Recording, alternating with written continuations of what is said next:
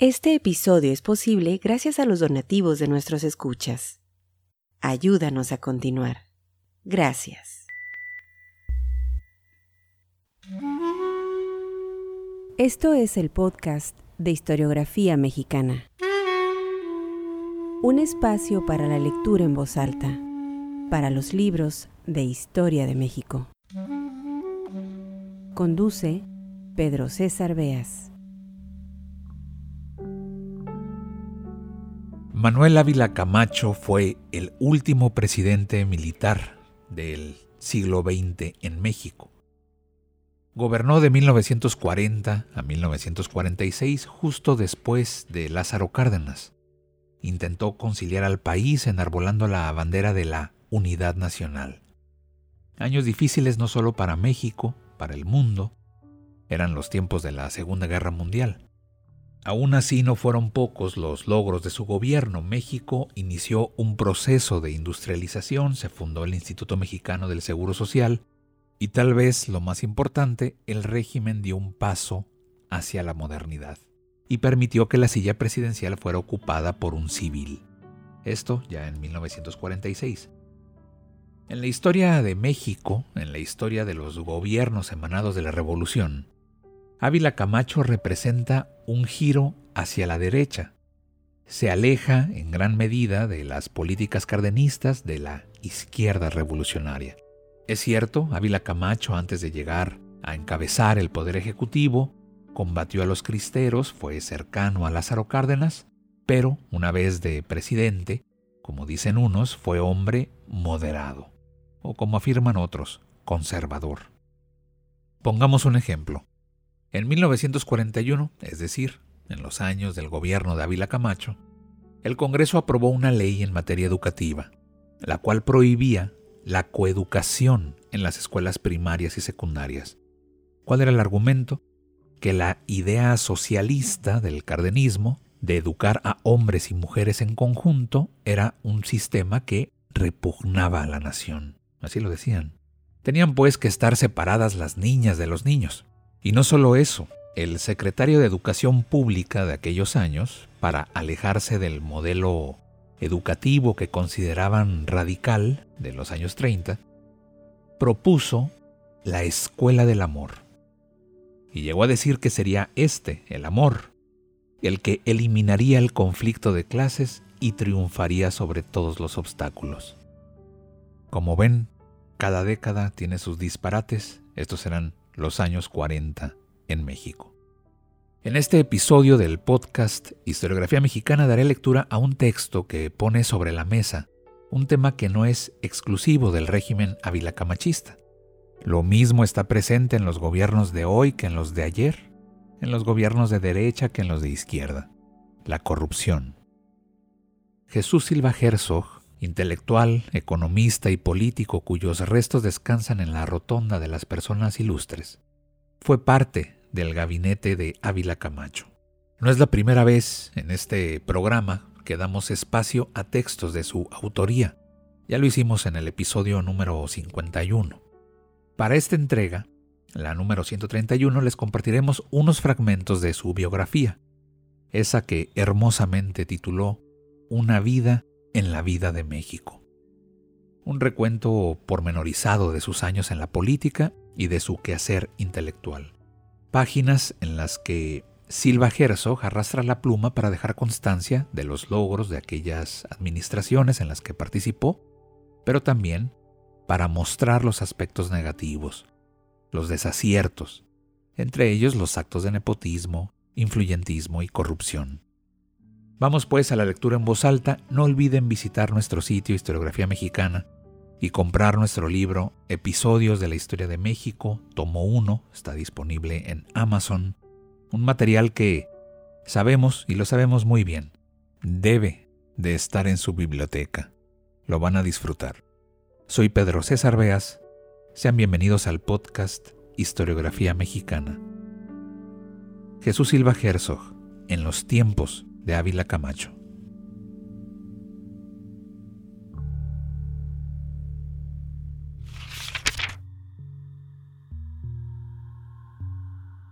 A mediados de 1941 me robaron el automóvil frente a la puerta de mi casa. Un Dodge con tres meses de uso. Moví mis influencias para que el jefe de la policía me atendiera. Nombró para buscar el vehículo a un tal García Gómez, jefe del grupo de agentes comisionados para tales menesteres. Pasaron diez días y recobré el automóvil. A García Gómez y a sus subordinados los gratifiqué dándoles la suma de 500 pesos. Seis meses después leí en los periódicos que García Gómez había sido encarcelado la policía judicial descubrió que tenía organizada una banda de ladrones de automóviles. De suerte que él hacía robar los coches y los devolvía o no según su conveniencia. Pasó una buena temporada en la cárcel. En febrero de 1946, me avisaron que se había cometido un robo en la Oficina Federal de Hacienda número 1, consistente en algo más de 60 mil pesos. Hablé por teléfono con el jefe de la policía pidiéndole que me mandaran dos agentes de la secreta. Una hora después estaban en mi oficina. A uno de ellos lo reconocí inmediatamente. Era García Gómez. Y se cuenta que abundan los delincuentes entre las numerosas policías encargadas de dar garantías a la sociedad y velar el sueño de los capitalinos. Durante dos semanas del mes de noviembre de 1946, volví a encargarme del despacho de Hacienda por ausencia del titular. Tuve que ir a acuerdo con el presidente de la República. Hacía 20 días que había salido del hospital, donde me practicó una operación de injerto de córnea en el ojo izquierdo el doctor Antonio Torres Estrada. En esos días no tenía agudeza visual bastante para leer. No quería que lo notara el general Ávila Camacho. Debía tratarle 18 asuntos que conocía perfectamente, pero mi problema consistía en no equivocarme en el orden en que debía tratarlos. Hice un esfuerzo de memoria y llegué un poco nervioso frente a la mesa del presidente. En el noveno asunto estuve a punto de equivocarme hablando sobre el décimo. Me rehice y enmendé fácilmente la equivocación. Don Manuel Ávila Camacho no se dio cuenta de mi limitación. Una pequeña hazaña que me gusta recordar. Ahora quiero relatar el único caso a lo largo de mi vida en que tuve que hacer algo en contra de mis normas de conducta y de mis convicciones más acendradas. José Rubén Romero, escritor ingenioso bien conocido en México, logró que allá por el año de 1943 o quizá 1944, mediante acuerdo presidencial, la Secretaría de Hacienda lo nombrara asesor con un sueldo de 14 mil pesos mensuales. José Rubén sabía muchas cosas, era hombre culto, pero no sabía nada de asuntos hacendarios y jamás prestó ningún servicio sobre el particular. Fue sencillamente una granjería. Y no solo eso, pues obtuvo otro acuerdo presidencial para que a costa del erario público se hiciera una edición lujosa de su Pito Pérez, la edición fue de 2.000 ejemplares, que se le entregaron.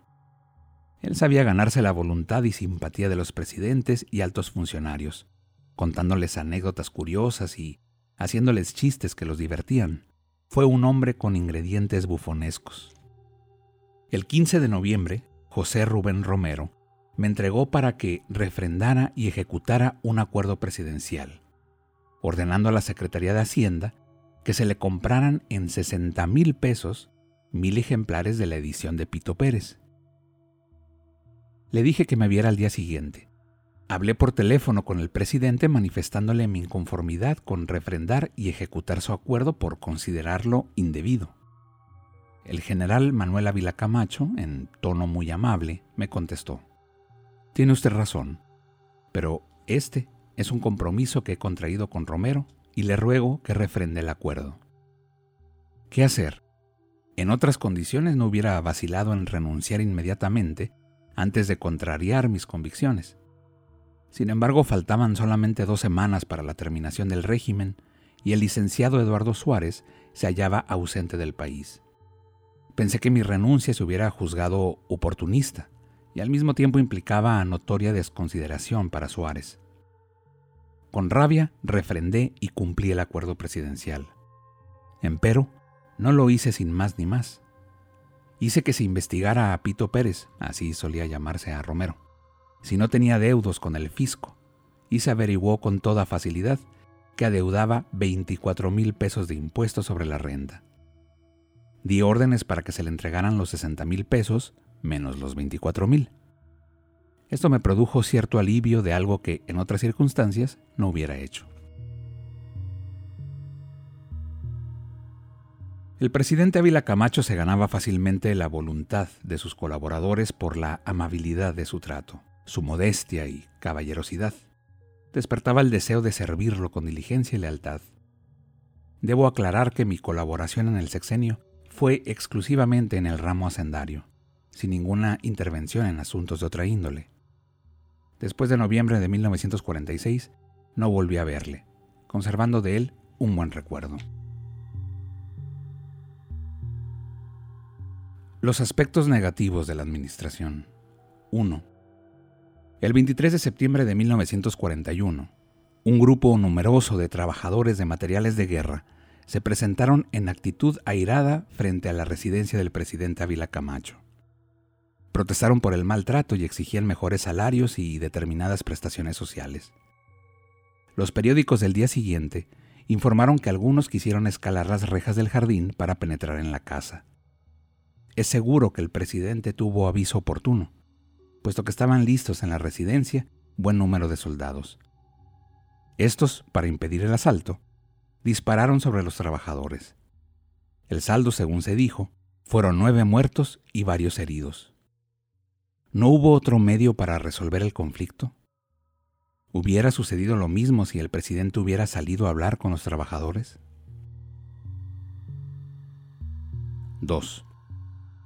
Don Manuel Ávila Camacho, no recuerdo si fue antes o después de su elección, declaró públicamente que él era creyente. Está bien que lo fuese, pero desde el punto de vista político, ¿fue eso conveniente después de la lucha contra los cristeros en la que él tomó parte? A mi juicio, fue un error, que contribuyó a restarle partidarios y apoyo decidido de los revolucionarios. A partir de entonces se multiplicaron las escuelas confesionales y comenzó a violarse el artículo tercero constitucional. Hay que distinguir, no me cansaré de repetirlo, entre el clero y la religión. El clero es una institución político-social y como tal actúa y ha actuado a través de los siglos. La religión atañe a la conciencia de la persona. Pienso que cada quien debe tener derecho, un derecho sagrado e indiscutible, de creer en lo que cree que debe creer. 3. El 29 de diciembre de 1941, la Cámara de Diputados aprobó la Ley Orgánica de Educación, suprimiéndose la coeducación en las escuelas. Este paso atrás lo dio el entonces secretario del ramo, Octavio Béjar Vázquez, persona de ideas conservadoras, y la borregada de la Cámara aprobó la ley sin la necesaria discusión como si el hombre y la mujer no tuvieran que convivir a lo largo de la vida. Siempre ha sido separación artificial y un fracaso. ¿Qué? ¿En el hogar no viven juntos el niño y la niña, el adolescente y la adolescente? En resumen, una tontería medieval. 4. Por influencia presidencial se habló hasta el cansancio de la unión de todos los mexicanos, como si fuese posible la unión del gavilán con la paloma o del lobo con el cordero. Es cierto que estuvimos en guerra, que lo importante era la lucha contra el nazifascismo, pero se exageró lo de la unión hasta el cansancio, perdiendo su eficacia y abandonándose el lenguaje revolucionario. Y no se olvide que las palabras representan actos, estados de ánimo, conceptos, símbolos. Si se olvida un verbo que representa un acto determinado, si cae en desuso, cae en desuso y se olvida la acción que representa. 5. El cargo más serio que puede y debe hacerse a don Manuel Ávila Camacho es que frenó la reforma agraria. En sus seis años de gobierno solamente distribuyó 3.300.000 hectáreas, contra los 20 millones que repartió su antecesor. Dio mayor importancia a la pequeña propiedad, facilitando de esta manera los pasos antiagraristas que diera quien lo sucedió en el mando, el señor licenciado Miguel Alemán. Y no solo eso, pues retrocedió en cuanto a la reforma agraria en Yucatán. Fue milagro de los dioses que no lo hubiera hecho también en la comarca lagunera. En 1955, el 13 de octubre, murió don Manuel Ávila Camacho. Al saberlo, mi concuñado, el general Luis Sierra Fernández y yo, resolvimos hacer una guardia al pie de su féretro. Supimos que su casa estaba en una finca cercana a la ciudad, denominada La Herradura. Al llegar me sorprendieron los inmensos jardines bien cultivados. Mi sorpresa aumentó al entrar en la casona, un verdadero palacio, el más grande y lujoso de todos los que había conocido en México. A la derecha y a la izquierda de la entrada, amplísimos y largos corredores alfombrados, y al frente, anchurosa escalera de mármol. Lujo de burgués multimillonario. Hicimos la guardia, pero el presidente caballero descendió de mi admiración maldito sistema que corrompe a los mejores hombres. Este episodio fue posible gracias a las amables donaciones de nuestros escuchas. Al convertirte en mecenas de este podcast, fomentas la lectura y la divulgación de la historia de México. Visítanos en historiografiamexicana.com.